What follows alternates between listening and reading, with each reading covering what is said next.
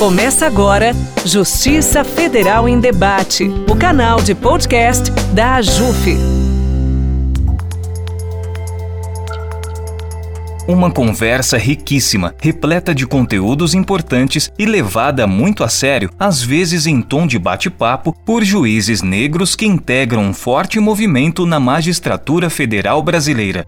A partir de agora, você ouve esta conversa repleta de histórias, reflexões e testemunhos vivos nas vozes de magistrados que desde sempre enfrentam uma herança histórica que decorre da escravidão de milhões de africanos e de seus descendentes brasileiros. São vozes genuínas, poderosas, de pessoas dispostas inclusive a recontar a história do direito sob outra perspectiva, a de juízas e juízes negros de norte a sul do país. A formação do Grupo de Trabalho do Conselho Nacional de Justiça a influência na magistratura de fatos recentes nos Estados Unidos, os papéis do sujeito crítico e o combate ao racismo no poder judiciário são alguns temas que você ouvirá aqui no primeiro episódio desta série. Com a mediação das juízas federais Adriana Cruz e Alcione Escobar e participação dos entrevistados Karen Luiz, juíza de direito, e Fábio Esteves, presidente da Amagis, este podcast traz o seguinte tema: a questão racial no Poder Judiciário. Meu nome é Adriana Cruz, eu sou juíza federal criminal no Rio de Janeiro, também sou professora de direito penal, sou mulher e sou negra. E é com alegria que nós estamos aqui hoje para conversar sobre o movimento negro na magistratura. Vamos falar das questões raciais e o poder judiciário.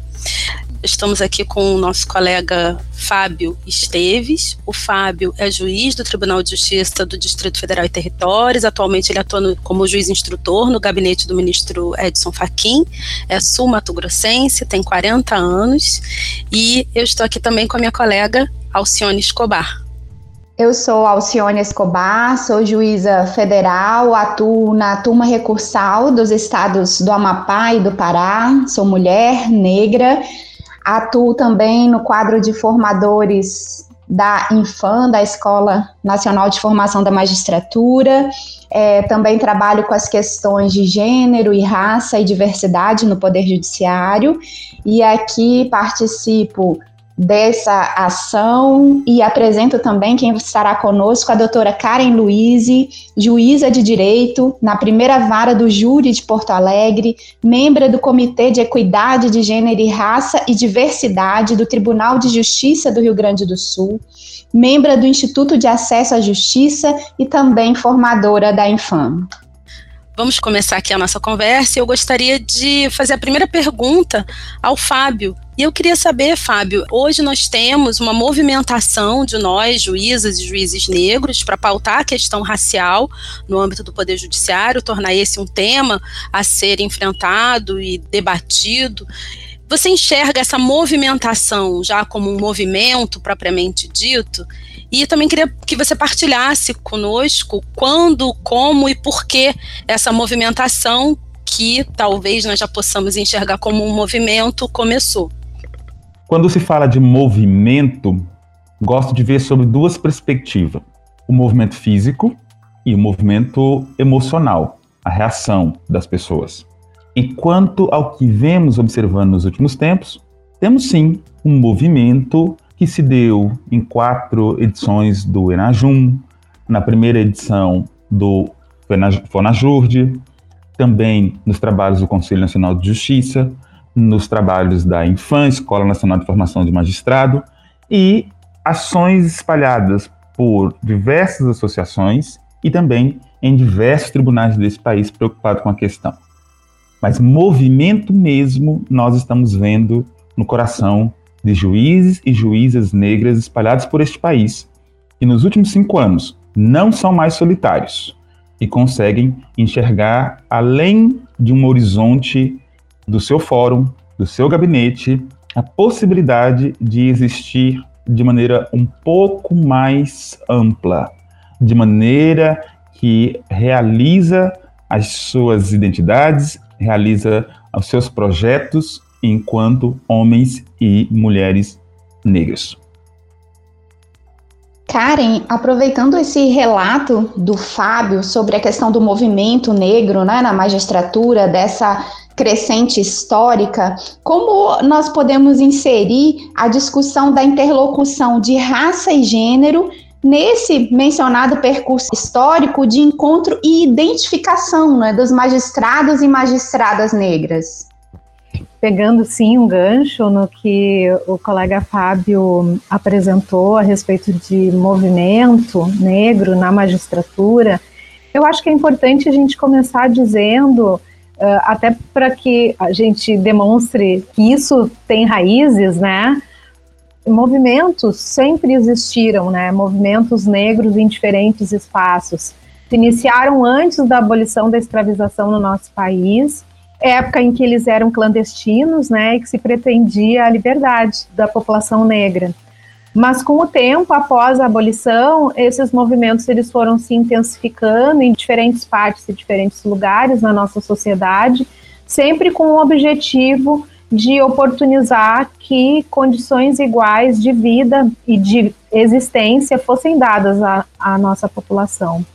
Quando a gente percebe que a magistratura negra se encontra, pretende se identificar e se reconhecer num espaço que se iniciou fora da instituição, né? nesse encontro foi concebido pelos colegas Fábio e Edinaldo, que veio se fortalecendo e ganhando tantos outros colegas que começaram a participar a gente vê o quanto esse movimento ele acaba ingressando na magistratura para institucionalmente se desenvolver uma atividade que também, assim como lá naqueles primeiros movimentos clandestinos que buscavam tão somente liberdade, se busca de outras formas a liberdade e a emancipação da população negra.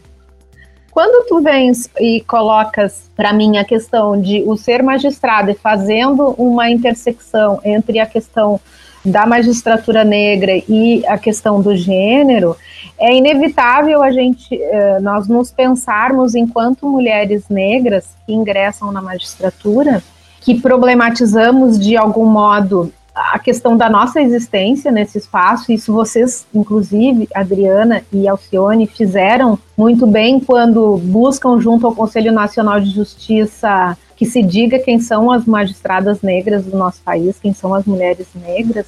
A gente está colocando luz não apenas sobre a questão da jurisdição exercida pela mulher negra, mas também sobre a condição da mulher negra na sociedade. E aí a gente vê a potência desse movimento no sentido de trazerem para a cena pública e para a discussão do dia, para colocar na pauta do dia, uma problemática que é social, mas que está implicada diretamente com o exercício da nossa função. Exercer a jurisdição como mulher, como negra, como homem, como negro, faz com que a gente comece a colocar em pauta um olhar sobre o direito que foi produzido até então, a partir de uma única perspectiva, né, faz com que esse direito passe a ser pensado de outras formas. E aí, só para fechar, quando a gente fala que os movimentos sociais, depois da abolição da escravização, pretenderam recontar a história do nosso país por uma outra perspectiva, o que a gente pretende com esse movimento é também recontar a história do direito e significar o direito a partir desse nosso olhar, né? como o direito foi dito, foi construído ao longo desses anos por uma determinada perspectiva e como é que ele pode, para as gerações futuras, presentes e futuras, né, ser dito de outro modo.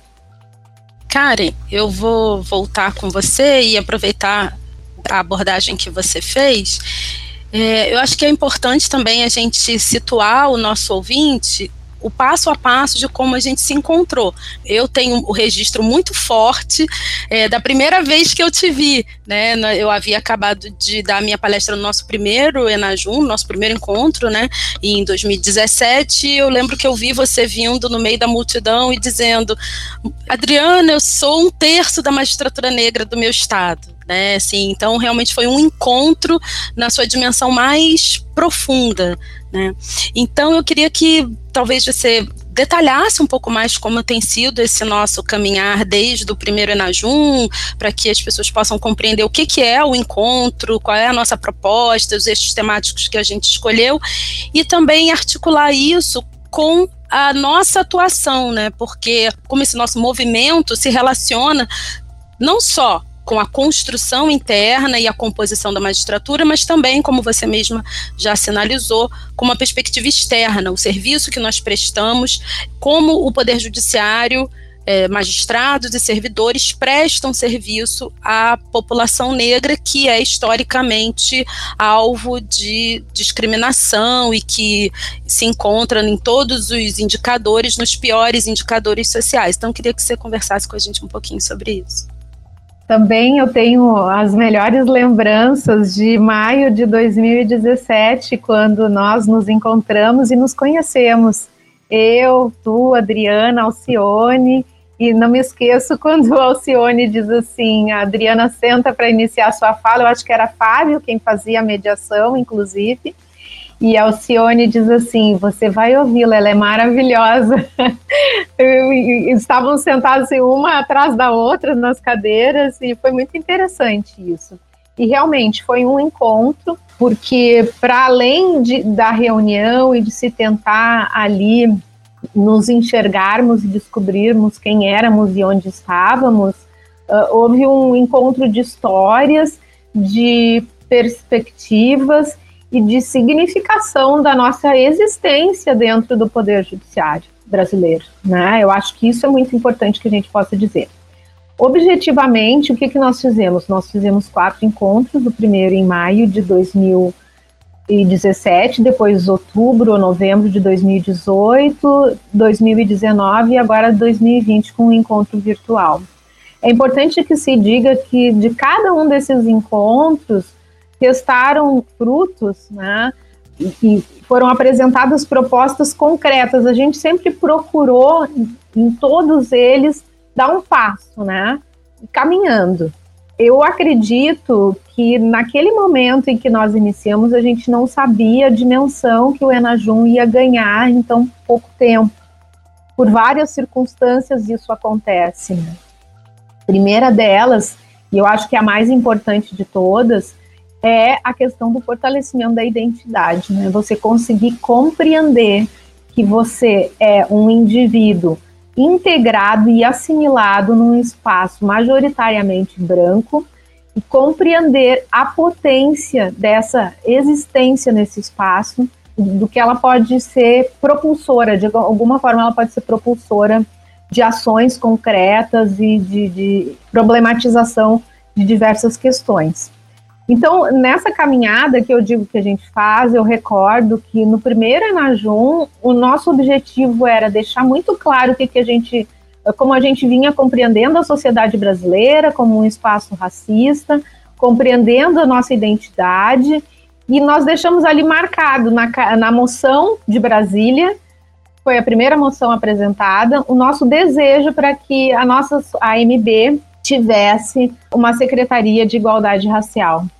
Logo em seguida, nós uh, promovemos um pequeno encontro de alguns juízes que, ainda muito impactados pelo que havia sido produzido naquele espaço de Anajum em maio, em agosto nos reunimos no Rio de Janeiro e conversamos. Bom, o que, que a gente vai fazer com tudo, toda essa força, né? Com tudo isso que a gente encontrou naquele lugar. E aí começamos a pensar, né, Fábio, sobre como a gente faria 2018. Vamos fazer outro encontro, ele será onde? E acabamos realizando um encontro em Brasília novamente. O Fábio ainda é presidente da Magis no seu segundo ano, né? Antes disso, tivemos o Congresso Nacional da NB, onde a gente apresentou uma tese reforçando aquele pedido para que fosse criada uma diretoria de igualdade racial, com a perspectiva de poder buscar uma discussão institucional a, a, respeito da temática racial. Acho que isso é muito importante, assim.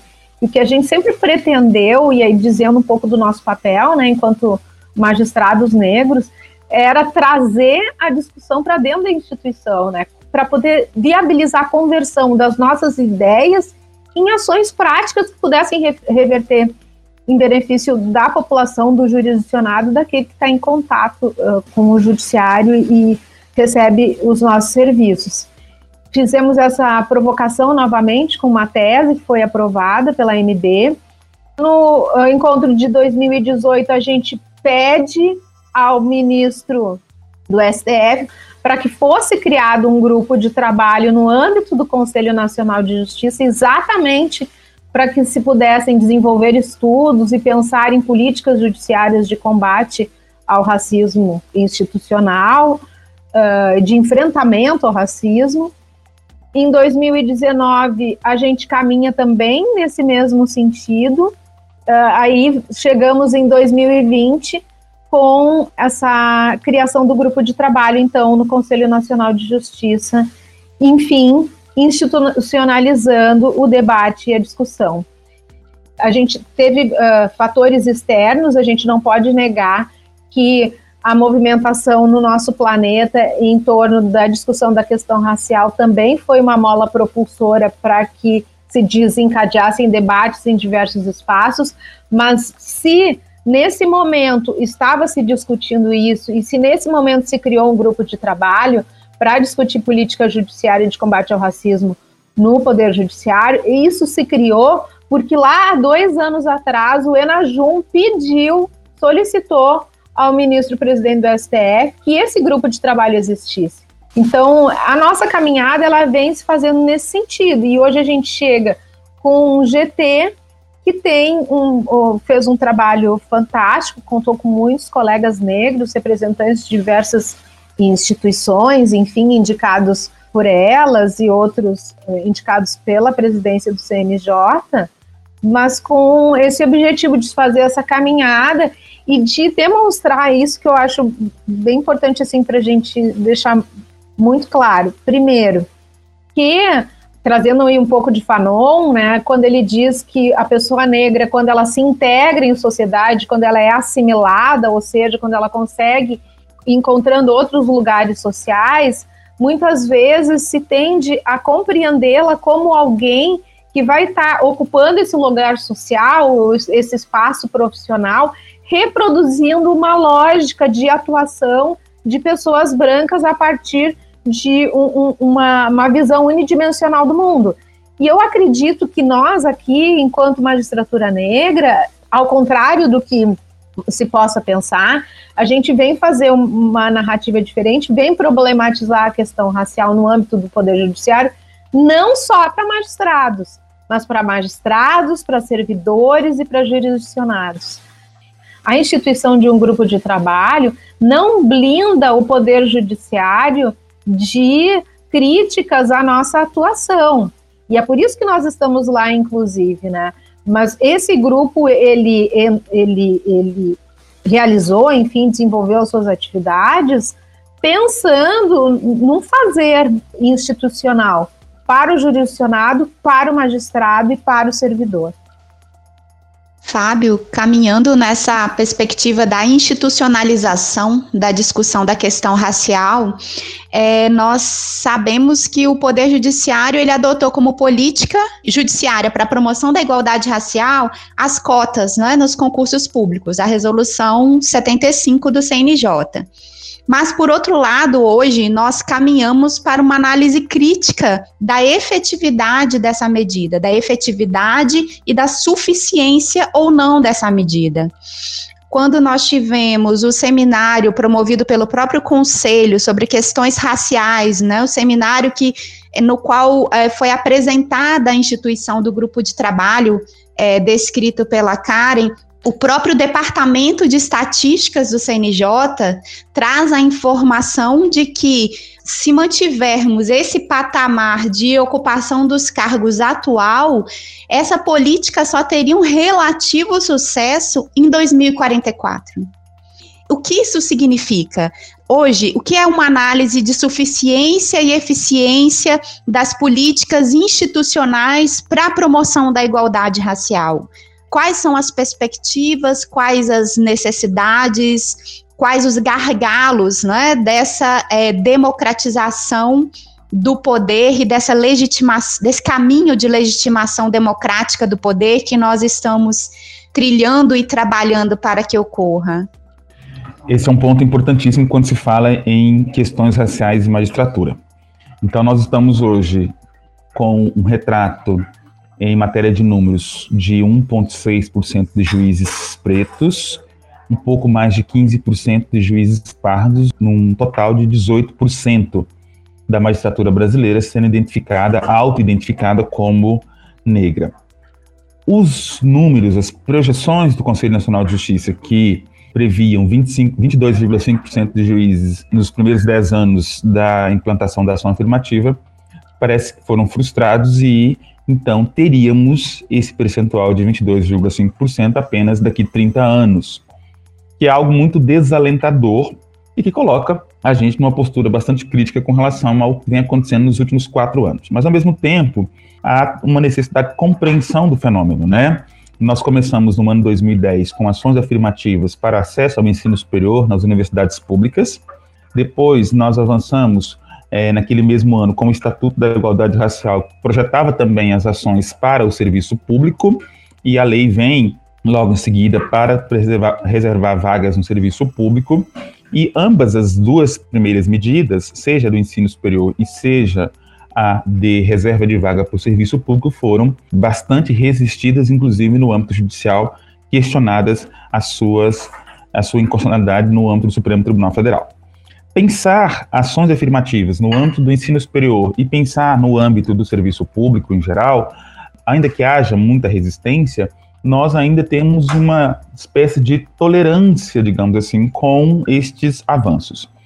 Mas quando a questão da racial e reserva de vaga chega à magistratura, e aí nós vamos perceber que nós estamos falando agora de uma estrutura de poder dentro do Estado, de cargos chaves, né, de cargos que é, representam competências com poderes diferenciados, pois estamos falando da condição de membros de um poder, é evidente que a figura, é evidente que o cenário mudaria a sua, a, o seu contexto, né? O cenário agora se apresenta de outra forma, porque agora estamos querendo promover a igualdade racial nos âmbitos sensíveis do Estado, né? naqueles âmbitos em que se projeta de maneira muito mais intensa a reprodução do racismo estrutural.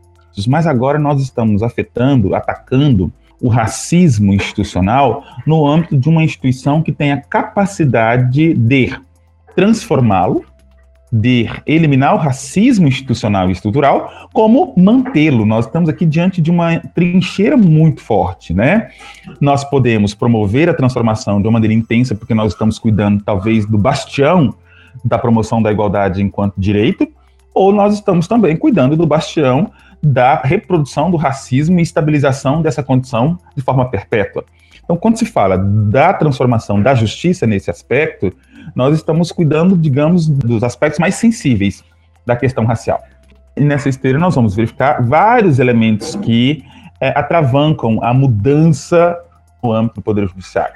O concurso, é, além da questão da prova oral, ele tem as outras etapas que, da forma com que as resoluções do Conselho Nacional de Justiça e os editais dos tribunais dispõem para a realização da seleção, de fato, dificilmente nós vamos alcançar a acessibilidade através dessa ação afirmativa. Primeiro, porque nós vamos ver a essência né, da aplicação afirmativa apenas na primeira fase do concurso, que já é uma dificuldade. Então, na primeira fase, quando se faz aquela seleção objetiva, com a prova objetiva, ali a gente pode ter um quantitativo de 20%, foi a exigência do Conselho Nacional de Justiça. Mas como nós vamos perceber, a partir daí, a nota de corte ela é a mesma para os demais candidatos. Sem contar a questão de provas orais, que hoje são executadas por um número muito reduzido de pessoas negras compondo as bancas. Esse é um fator que precisamos mais do que nunca nos esforçarmos para que o Conselho Nacional de Justiça estimule os tribunais a comporem bancas mais plurais. Assim como o sistema de justiça plural é muito mais efetivo, muito mais abrangente, presta muito melhor a jurisdição, as bancas de concursos hoje precisam reformular as suas composições. E aí nós vamos conseguir encontrar um mecanismo mais próprio para poder avaliar os candidatos e conseguir desestigmatizar ou desestereotipizar os candidatos que chegam ali nas bancas, especialmente quanto à representação social de competência que a gente traz. Então, essas são algumas medidas que a gente pode é, logo é, verificar para poder destravar essa barreira, esse bloqueio que nós estamos observando com relação ao alcance das projeções do CNJ, que, diga-se de passagem, são projeções muito tímidas, né? Imaginemos 22,5% para daqui a, a 30 anos. Era para daqui a 10 anos, o que eu já achava um número bastante é, diminuto, considerando que nos últimos 10 anos a mobilidade da carreira enquanto é, juízes negros ela é extremamente lenta, extremamente engessada. Projetou-se um acréscimo de 10% em 10 anos, e a gente vê que isso vai chegar em 30 anos. Então, é certamente um objetivo do trabalho que o GT, do Conselho Nacional de Justiça, desenvolveu, e eu elejo esse ponto como um dos pontos bastante importantes. É claro que aliado à questão de essa magistratura negra aparecer e gerar o sentimento de pertença né, para aqueles que estão hoje também é, pleiteando a magistratura, que esse é um ponto também importante muito se via de ausência de candidatos negros nos concursos, e a gente sabe que isso se deve à forma de que essa instituição jurídica, a instituição direito e a magistratura e o poder judiciário formata a perspectiva dos membros e dos não membros que eventualmente pretendiam alcançar a magistratura. E quando nós não, não, quando não conseguimos identificar com os espaços, com os grupos, a nossa tendência é distanciamento. E isso é um retrato da magistratura mantida hegemonicamente branca, hétero, católica e entre outras características que nós já conhecemos por durante esses anos todos. Retomando a perspectiva de Fanon que a Karen trouxe, essa, esse desafio de estarmos em num local, porque nós somos quase que como corpos, corpos estranhos, né? Somos enxergados pelo sistema como corpos estranhos na medida em que a presença negra nessa trincheira que o Fábio apontou, nesse lugar sensível da composição do Estado que é o poder judiciário, isso nos traz desafios importantes. Né? Acho que cada um de nós aqui, cada um no seu campo de atuação, enfrenta diariamente dificuldades de ordem diversas para ser e estar e se manter íntegro nesse espaço. Então eu queria ouvir também um pouco, Karen, você, se você pudesse desenvolver um pouco dessa relação, né, do que a, que a despeito da, da magistratura negra ou, ou mesmo dos servidores também negros, porque há em alguns tribunais, inclusive coletivos de servidores negros, em, a despeito de os indivíduos negros que se encontram no poder judiciário terem tomado a a responsabilidade de pautar essa questão, essa questão, de manter essa questão na ordem do dia, de mostrar a relevância e o quão é fundacional nós enfrentarmos esse problema, esse é um problema de todos. Né? Esse não é um problema só dos juízes negros, dos servidores negros ou é também um, um, problema dos não negros.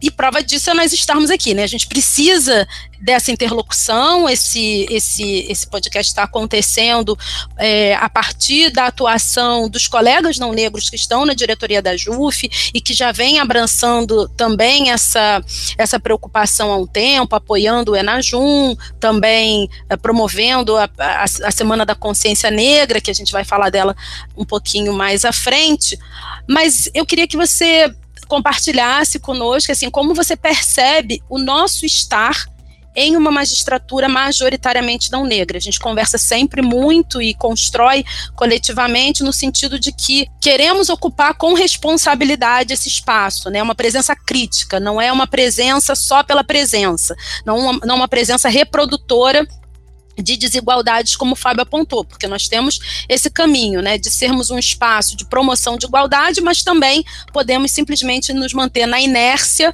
ou mesmo aderir ao aprofundamento das desigualdades. Então, queria que você falasse um pouco sobre esse estar né, nesse espaço, o que é ser, ser e estar nesse espaço. Ser e estar na magistratura brasileira, homens e mulheres negros, o que, que, eu posso pensar sobre isso? Uh, voltando um pouquinho quando eu falei da questão da integração e da assimilação, nós poderíamos sermos e estarmos individualmente, né, como indivíduos, e como o colega Edinaldo citou uh, numa manifestação sua no Conselho Nacional de Justiça, sujeitos solitários. E aí a gente faz uma escolha de sermos e estarmos como indivíduos, mas de carregarmos também um olhar muito que se constrói a partir de uma coletividade. Não só de uma coletividade presente, mas de uma coletividade ancestral. Porque a gente tem que compreender que o nosso estar nesse espaço, causando o estranhamento, causando o desconforto, provocando reflexões, fazendo críticas, ele acontece a partir de uma caminhada se vem fazendo ao longo desses séculos do nosso país, ao menos, se a gente pode falar assim. Ele é um estar com responsabilidade, ele é um ser com responsabilidade, ele se converte em práticas a partir do momento que se propõe a não apenas trazer para a jurisdição, e aí vou falar do exercício diário, né, do cotidiano, uma prática que uh, se faz e que foi construída a partir de um direito, como eu disse antes, criado por uma perspectiva que tinha um homem branco como um sujeito universal. Né? Eu acho que a gente vem com essa responsabilidade, com esse olhar crítico para o exercício da jurisdição e para a nossa atuação institucional, carregando isso. E isso só se dá em razão de uma história que nós temos em razão do coletivo que nos fortalece. Do coletivo que consegue fazer com que você respire, fazer com que você compreenda que pode ser e existir como é neste espaço, carregar consigo as suas circunstâncias e as circunstâncias de toda uma parcela da população. É importante a representatividade, eu sempre falo em representação e representatividade. E quando eu falo em representatividade, é uma palavra que está bem batida, né, uma expressão muito batida nos dias de hoje. Eu acho que as pessoas elas têm que entender que, sim, é importante se ter a compreensão e se ter referências de pessoas negras ocupando esses espaços, mas isso deve ser feito com um compromisso e com muita responsabilidade. Entendendo uh, o caminho que foi feito para que você chegasse até ali, e do que você pode fazer enquanto homem, enquanto mulher negra, dentro de uma instituição, percebendo esse estado de exceção no qual você é colocado, né, e aí se sente solitário, se sente único, como o Edinaldo referiu, ele é resultado do direito que você é provocado a dizer ele é produto desse direito que você está sendo provocado a dizer todo dia. E aí você vai ter que fazer uma reflexão crítica sobre como está aplicando o direito, como ele foi construído, por que, para quem e em que momento da história. E a partir desse, disso significá-lo de um modo diferente. Isso não é possível a gente fazer, e aí é bom a gente trazer aqui a questão uh, da JUF, da Mages, do Fábio, da Amase, uh, a própria Júris, uh, não é possível fazer sem que a gente tenha grandes aliados. Talvez a expressão não seja a melhor de aliados, mas de uma branquitude, né, de pessoas brancas que desenvolvem uma, uma consciência crítica também a respeito do seu papel na sociedade, como forma também de, de reprodutora dessas desigualdades que ela enxerga e compreende como enfim, fatores para que algumas pessoas sejam mais do que outras ou sejam mais iguais do que outras, né? Esse trabalho que a gente faz, ele é um trabalho que ele vem carregado também de um esforço de tantos aliados, pessoas uh, não negras, que estão trabalhando aí para que a gente possa também poder se perceber, ser e estar institucionalmente no âmbito associativo.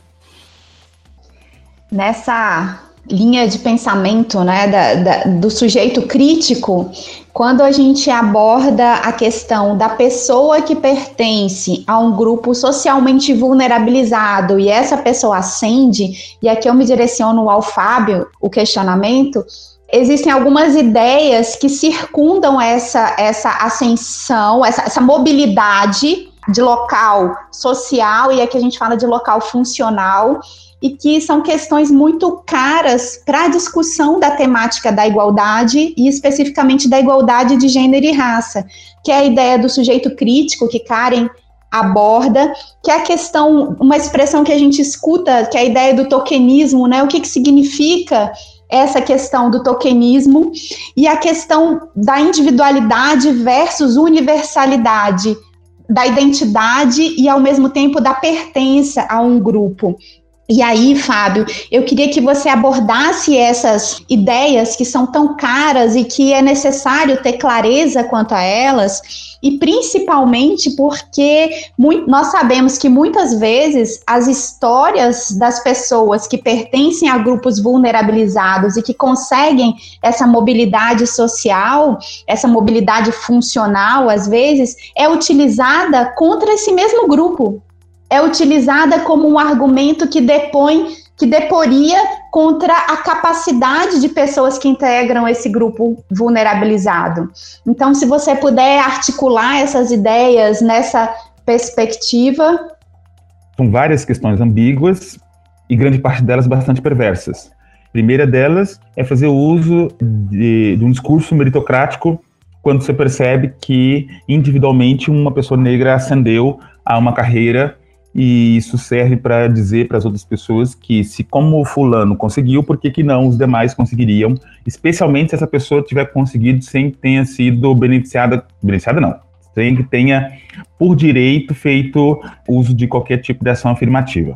Eu mesmo vivo muito essa desqualificação de discursos quando dizem que o Fábio conseguiu sem ter ao seu tempo usufruído de do direito à ação afirmativa. Então, utiliza-se muito dessa questão.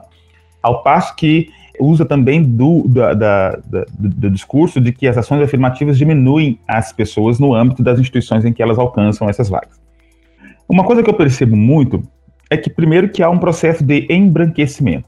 Esse sujeito é competente, passou e, portanto, agora neutraliza-se essa questão de cor aqui dentro. Aqueles que continuam grupos né, que continua no coletivo, que são negros e que não acenderam isso aqui, é porque são incompetentes e, portanto, é, vamos manter aqui o individual e vamos manter aqui o coletivo. Mas também há uma ambiguidade perversa, porque ao mesmo tempo em que, enquanto grupo, esse sujeito se vê responsável por todo esse grupo, no sentido de dizer que qualquer coisa que esse grupo faz ou age, ele responde por esse grupo todo, já aqui no âmbito da mobilidade, um sujeito que se mobilizou, que se acessou, ele já é visto como um indivíduo, ele já não mais tem nada a ver com o grupo a qual ele pertence. Então, enquanto grupo, eu sim respondo e pertenço a um grupo que está lá é, à margem. Depois de, de ascendido, isso não acontece mais. Outra questão também que é perversa nessa questão da mobilidade é, de, às vezes, fazer uso dessa mobilidade para poder justificar ou para, pelo menos, tentar ocultar a existência do racismo. Então, quando a gente diz assim, olha, é, o Tribunal de Justiça do DF não é um tribunal racista estruturalmente e institucionalmente, porque tem aqui seis juízes, meia dúzia de juízes negros. As associações não são é, racistas porque tem presidentes negros, membros de diretorias que são negros, tem um debate em si que acontece quanto à questão do racismo, então não é, não, não é negro e aquilo que a gente chama muito do preto de prateleira, né? Essa mobilidade causa muito essa forma de dizer que o fato de ter um ou dois negros ali, isso já dispensaria qualquer tipo de outra ação nesse sentido. Uma outra questão também que é importante para esse sujeito crítico, né, enquanto é, pertence a um grupo, a uma carreira, uma profissão, etc. É verificar que essas questões elas não podem inviabilizar um debate consistente e constante. O que a gente percebe muito é, ok, já deslocamos o fulano daquele grupo social para cá. E agora esse sujeito, além de estar aqui neste nesse contexto, esse sujeito ainda quer criticar, é, no sentido de que a sua passagem para esse espaço não significa mobilidade daquele grupo, portanto, continuamos com a questão racial ainda viva e em aberto. Outra coisa, que a, isso não significa dizer que a instituição por si só se tornou uma instituição plural e democrática no sentido de acessar de acesso por qualquer por, por pessoas. Ou seja, não significa dizer que o bloqueio é, racial o bloqueio instituído a partir da raça não tenha sido liberado, não tenha sido superado. E, e, que esse sujeito, então, aqui, enquanto crítico, deve continuar debater no âmbito da sua instituição a reprodução desse racismo que é constante, seja de forma simbólica, seja de forma física, seja de forma verbal, e no, no, no, contexto geral da estrutura e da instituição, como a gente percebe muitas vezes nas decisões que desqualificam não só os discursos, mas desqualificam propostas de práticas para que possamos ver o racismo. Acho que uma medida antes de, de uma medida no sujeito crítico é evidenciar o racismo, mostrar que ele está ali nas mais filigranas das instituições, das ações institucionais, como também no contexto geral da sua missão institucional. Esse sujeito crítico, ele tem uma, uma responsabilidade muito grande, e isso talvez seja um ponto difícil, até mesmo em alguma medida é, complicado de, de, se, de se admitir, mas esse sujeito crítico ele tem uma responsabilidade política muito forte dentro das instituições. E aí nós, podemos, nós temos que respeitar, ele pode escalar diante das questões todas, como nós temos vários colegas que optaram por, e de maneira muito justificada, né, é, não dá aqui para a gente calibrar o sofrimento dessas pessoas enquanto sujeitos racializados é, fora e dentro dessa instituição. E também temos os colegas que permanecem sem dar atenção a essa questão. Temos os, os, alguns colegas que dão uma, uma, um sentido, né, dão uma importância contrária. Tem colegas hoje que é, ocupam uma posição crítica negativa e contrária àquilo que a gente almeja enquanto igualdade racial. E tem o terceiro grupo de, de, de pessoas que, no âmbito dessas instituições, promovem as provocações, as discussões, as reflexões e o enfrentamento necessário para que nós desconstruamos este racismo que, mais do que claro, provado, instituído, reproduz constantemente a negação. E a gente precisa aqui, enquanto sujeito crítico, perceber que, por mais que hoje nós estejamos numa onda de acessos, numa onda de progressos, uma onda de conquistas, esse sujeito crítico tem que saber também que essas ondas também são ondas de retrocessos. Estamos avançando, mas que esperemos também, em alguma medida, os retrocessos. E isso faz parte dessa atuação desse sujeito crítico. Mas um sujeito crítico que não pode perder de forma nenhuma a referência de que a sua condição de estar neste ambiente, especialmente dentro do sistema de justiça, não encobre outras tantas questões que estão relacionadas com acesso, que estão relacionadas com a própria entrega da jurisdição e a própria Constituição, o próprio credenciamento da magistratura enquanto uma instituição que se diz democrática. Nós não podemos aqui dizer que temos 150 juízes negros organizados num coletivo nacional, que a magistratura brasileira já tem suas credenciais em termos raciais para fins de se considerar uma instituição democrática. Então, essa criticidade envolve esse aprofundamento do debate e das propostas de, de mudança para o Poder Judiciário como um todo. Perfeito, Fábio. E é interessante a gente pensar como é difícil para uma grande parcela do Poder Judiciário, dos integrantes do Judiciário, em problematizar o seu próprio lugar no mundo, porque nós vivemos numa sociedade em que a digamos, o, o, o, aporte do legado que, que algumas pessoas que ocupam posições privilegiadas carregam para as suas vidas é desconsiderado como uma vantagem competitiva. Então, nós naturalizamos que determinados grupos estejam historicamente é, ocupando o espaço da magistratura e que isso está diretamente relacionado ao seu passado também construído sobre a desigualdade, sobre corpos negros. Então, é importante a gente né, trazer essa, essa discussão e essa reflexão. E compreendendo exatamente esses fluxos e refluxos, que são processos históricos que se dão em todos os campos, não exclusivamente em relação à questão é, racial, eu acho que a nossa preocupação em institucionalizar esse debate, ela passa exatamente por esse ponto, né? Então, o que a gente quer realmente é consolidar uma discussão em termos institucionais mais profundas e sólidas, para além daquilo que é promovido por atores específicos num determinado momento da história. E aí eu queria que que acho que a gente já conversou, a gente já falou bastante sobre como o Encontro Nacional dos Juízes Negros aconteceu, como nós mesmos nos encontramos, né? Aqui hoje não está o Edinaldo César Júnior, que é juiz do Tribunal de Justiça de Sergipe. A Karen mencionou várias vezes o, o Edinaldo, mas só para dar o crédito, né, do nome do nosso querido colega e amigo.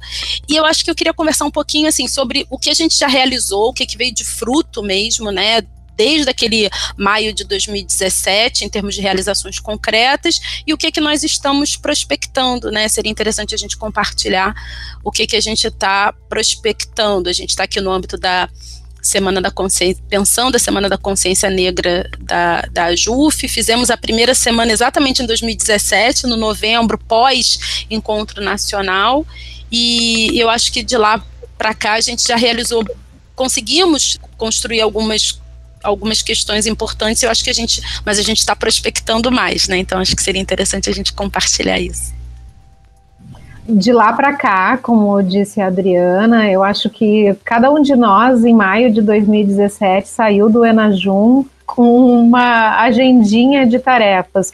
Nós nos sentimos convocados ali naquele momento a agirmos, a sairmos de uma forma inercial, que também fala professor Kabengele Muganga eh, sobre a, forma inercial que o racismo funciona no nosso país.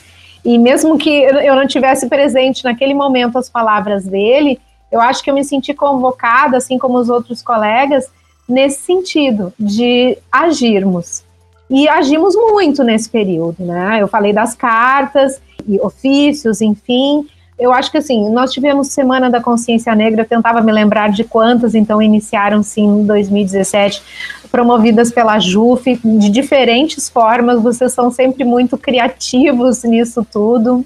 Eu acho que a questão racial foi pautada também em uma das produções uh, escritas da JUF, Alcione e Adriana escreveram sobre a temática racial implicada com o Poder Judiciário vários de nós provocamos a criação de comitês de equidade, gênero e raça e diversidade nos nossos tribunais. Inicialmente tivemos algumas respostas negativas, mas depois a nossa insistência e, e a manutenção do, do debate fez com que esses comitês fossem criados. O Rio Grande do Sul já tem, eu acho que o Distrito Federal hoje tem também. Eu não sei se o Fábio depois pode complementar. Nós incentivamos de algum modo coletivos de servidores negros participando de eventos, de atividades realizadas por eles. E eu preciso destacar o, tra o trabalho do TRT4, do coletivo de servidores do TRT4, cada vez mais vem produzindo trabalhos riquíssimos no que diz respeito à questão racial, mas também gênero, raça, diversidade. TRF4 também produzem trabalhos nesse sentido sempre com apoios de colegas e servidores aliados. Eu acho importante também que uh, o trabalho que se faz na Infam, né, na disciplina de questões raciais, onde nós estamos lá presentes, inclusive discutindo, discutindo, significando o currículo de questões raciais, fazendo com que ele se torne cada vez mais qualificado a partir dos nossos estudos, da nossa leitura sobre o mundo, né, e da nossa interlocução com tantos outros agentes aí vem transformando a sociedade, problematizando essa questão. Um grande passo nessa caminhada foi o grupo de trabalho do CNJ. Desse grupo de trabalho a gente tem algumas uh, ações concretas que já algumas questões que surtiram efeito imediato né, após a instituição do grupo que foi a colocação da temática da questão racial uh, no observatório, que já existe, de ações de grande repercussão, e o grupo de trabalho contribuiu sugerindo quais são essas ações que dizem respeito à questão racial, que estão, uh, de alguma maneira, conectadas com elas, que o observatório deveria atentar. A reformulação da, da política de cotas com relação à questão dos estagiários, que antes era uma faculdade do administrador, né, uma faculdade dos tribunais, e agora ela se torna obrigatória. 30% das vagas estão reservadas hoje aos estagiários. E o próprio Observatório de Direitos Humanos, que coloca a questão racial também como um tema importante a ser abordado pelo Poder Judiciário, e aí a colega Adriana está lá presente uh, em outros eixos, mas também eu acho que é impossível a gente pensar que nós trabalhamos com um eixo só. Né? Quando a gente trabalha a questão racial, a gente está trabalhando a questão de gênero, a gente está trabalhando a questão de raça, de diversidade, enfim, isso é muito importante que fique claro. E para encaminhar, então, para o final, dizendo aí o que, que a gente prospecta uh, para o futuro, eu acho que a gente tem que pensar o seguinte, que o nosso trabalho hoje é fazer com que não mais se desvie o olhar da questão racial institucionalmente. Para isso, a gente tem que estar tá aqui num espaço como esse, a gente tem que estar tá dentro da nossa instituição, ou seja, a gente tem que. Nós, nós rompemos o silêncio e a gente não pode mais guardar para nós o que nós pensamos. Fazer com que o olhar sobre a questão racial esteja sempre presente nas nossas discussões, nos nossos debates institucionalmente. Nós pretendemos que exista formação inicial e continuada de magistrados e servidores do Poder Judiciário no que diz respeito a questões raciais. Nós sugerimos que seja reformulada a Resolução 75 para que a gente possa dar um maior acesso à população negra aos cargos da magistratura. E eu acho que essa é uma questão muito importante que nós temos que estar atentos e caminhamos para isso. Estamos mantendo a discussão sobre essa temática sempre na pauta do dia. É importante que magistrados, servidores sejam incentivados a participarem e a provocarem a criação de comitês de equidade, gênero, raça e diversidade nos seus espaços, nos seus tribunais. É importante que se mantenha uma interlocução com a sociedade, e aí, nesse sentido, eu acho que a reunião pública que foi realizada pelo grupo de trabalho foi um grande exemplo de como uh, a escuta ativa uh, pode produzir resultados excelentes em termos de ideias, em termos de políticas, ações no âmbito do Poder Judiciário, e ao mesmo tempo pode ser um espaço muito qualificado para que a gente possa devolver à sociedade, demonstrar à sociedade o que, que estamos fazendo, né? Não só por intermédio do Enajum, do Fórum Nacional de Juízes e Juízes contra o Racismo e todas as formas de discriminação, que eu acho que a gente não pode deixar de mencionar aqui, que foi um dos grandes, uma das grandes conquistas desse último Enajum, né? criar-se um fórum que, que convoque a todos a pensarem a questão da discriminação, não só no fórum, mas institucionalmente. Então, acho que esse é o nosso grande desafio, né? termos os nossos observatórios, esses são os nossos desafios, termos os nossos observatórios atuantes, ativos, estarmos vigilantes e não silenciarmos mais. Saímos de um modo inercial e daqui para frente eu acho que a gente tem uma caminhada muito grande, porque, como diz a colega Adriana, não são 500 anos, mais de 500 anos de racismo e de escravidão e outras formas de escravidão vivemos nesse país, não serão resolvidos eles, né? Um grupo de trabalho de 90 dias ou em quatro anos do Enajum, um verdadeiro movimento negro dentro da magistratura.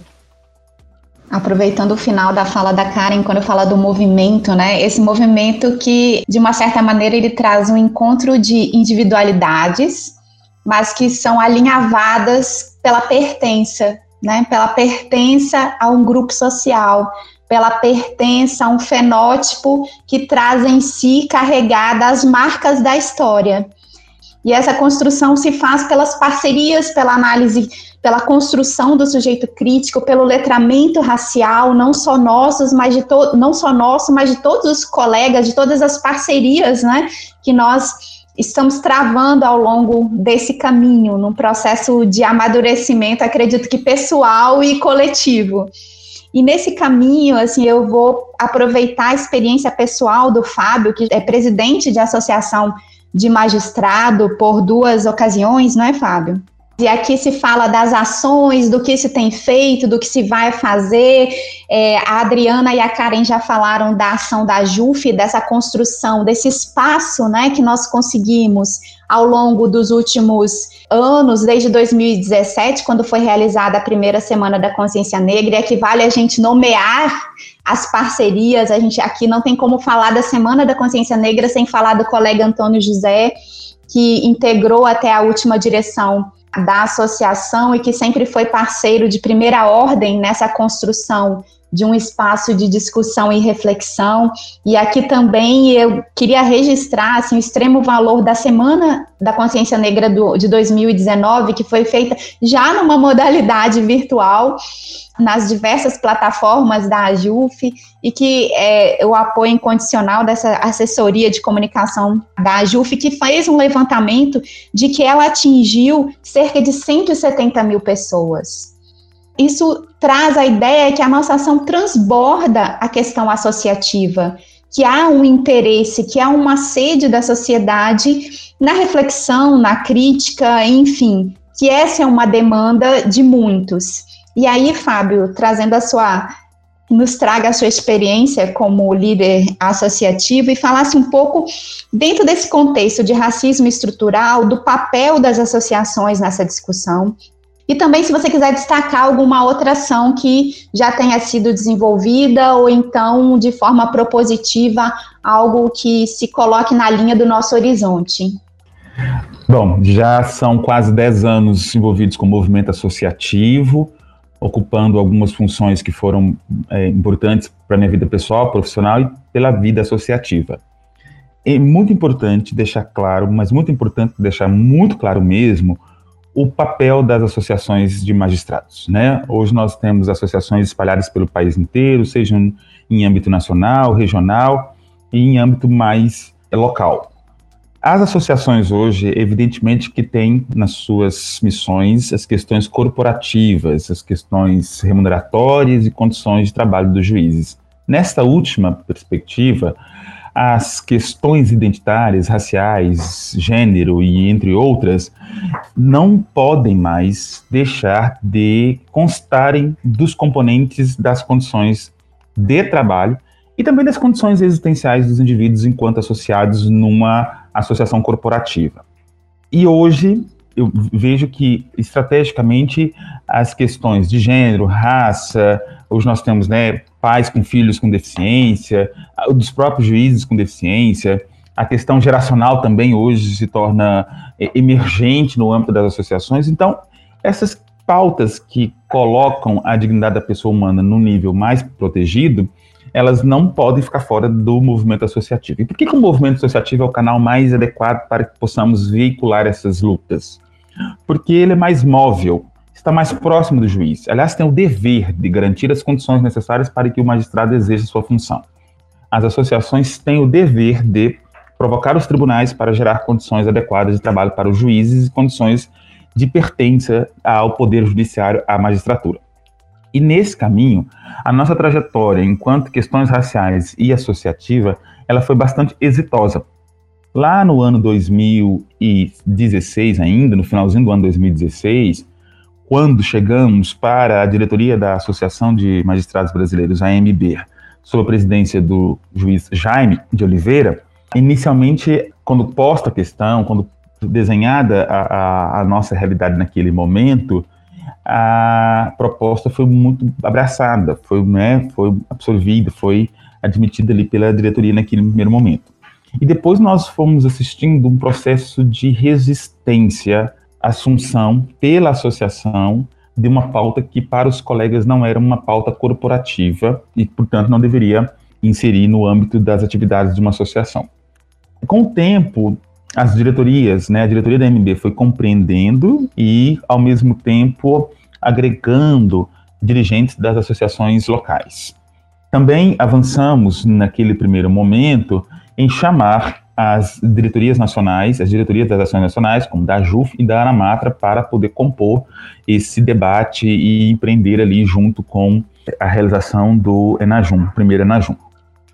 A associação a qual eu faço parte, que é uma associação local, a AMAGES, ela também, não sem resistência, acolheu a proposta de realizar aquele encontro a partir do, do, da realização do primeiro Najum para o segundo ano, nós já conseguimos perceber que o movimento associativo já estava um pouco mais aberto, não sem resistência, para as, os, os debates das questões raciais.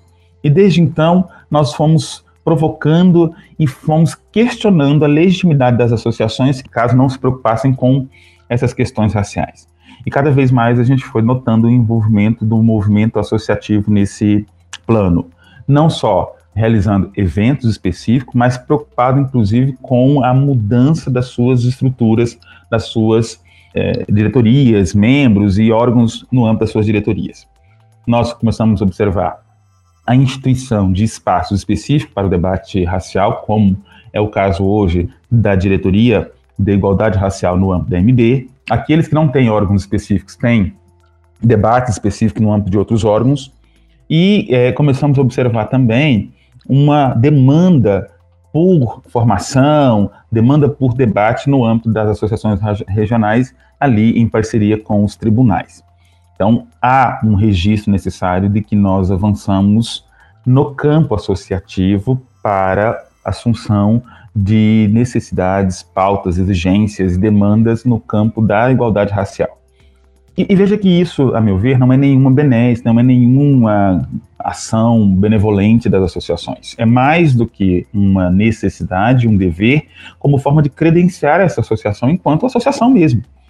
Sabemos hoje que movimento associativo ele se torna cada vez mais complexo e cada vez mais difícil em tempos em que a individualidade tem, tem preponderado. É, é, não só a aposta necessária, mas é como o caminho necessário para que nós construamos no âmbito da magistratura, e aí nesse ponto eu sempre insisto com os colegas para que não só se associem, mas que demandem as suas associações, para que elas, para além de questões corporativas, incluam questões de raça, gênero e outras que nós sabemos tão necessárias para construir um conjunto necessário de condições para que possamos realizar a nossa vida profissional no âmbito do Poder Judiciário. Então, nesse campo associativo, estamos, a meu ver, numa boa caminhada, num bom termo. Claro que ainda com muitas demandas para que as associações é, implementem no âmbito dos, das necessidades dos juízes. Bom, chegamos aqui ao final do nosso encontro. Quero agradecer muito a Karen, ao Fábio, agradecer a Alcione pela partilha, agradecer muito a associação por esse espaço que eu acho que é muito importante, essa conversa que eu acho que é essencial para ser estabelecida e mantida com a sociedade. Eu queria, da minha parte, encerrar citando a grande Conceição Evaristo, na verdade, parafraseando Conceição Evaristo, num, é uma paráfrase que eu e Alcione eu, Alcione e Karen construímos num texto que escrevemos há um tempo atrás. Creio que nós aqui fizemos uma opção para que a nossa escrevivência no judiciário não seja para ninar o sono dos injustos. Então, eu acho que essa foi a nossa escolha, esse tem sido o nosso caminhar coletivo.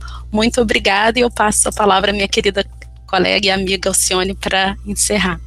Eu só tenho a reiterar os agradecimentos a companheira, querida amiga, nossa Adriana Cruz, Karen, Luiz, Fábio. Agradeço a JUF, a diretoria da JUF, né, professor do presidente, e aqui especificamente a colega Clara, que também é parceira de primeira ordem desde a primeira semana da consciência negra. A gente precisa registrar essas questões e dizer que esse é um caminho que vamos percorrer juntos, vamos percorrer juntas, né? não há atalhos, o caminho é duro, mas ele é necessário, é algo que se impõe à nossa frente para todos aqueles que querem trabalhar pela equidade, trabalhar pela aquisição plena da cidadania para todos e todas. Então, esse é um espaço de discussão e de reflexão, principalmente para a implementação da verdadeira cidadania. Agradeço a todos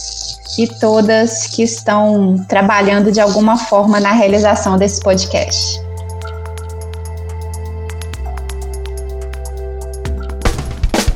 Você ouviu Justiça Federal em Debate, o canal de podcast da AJUF.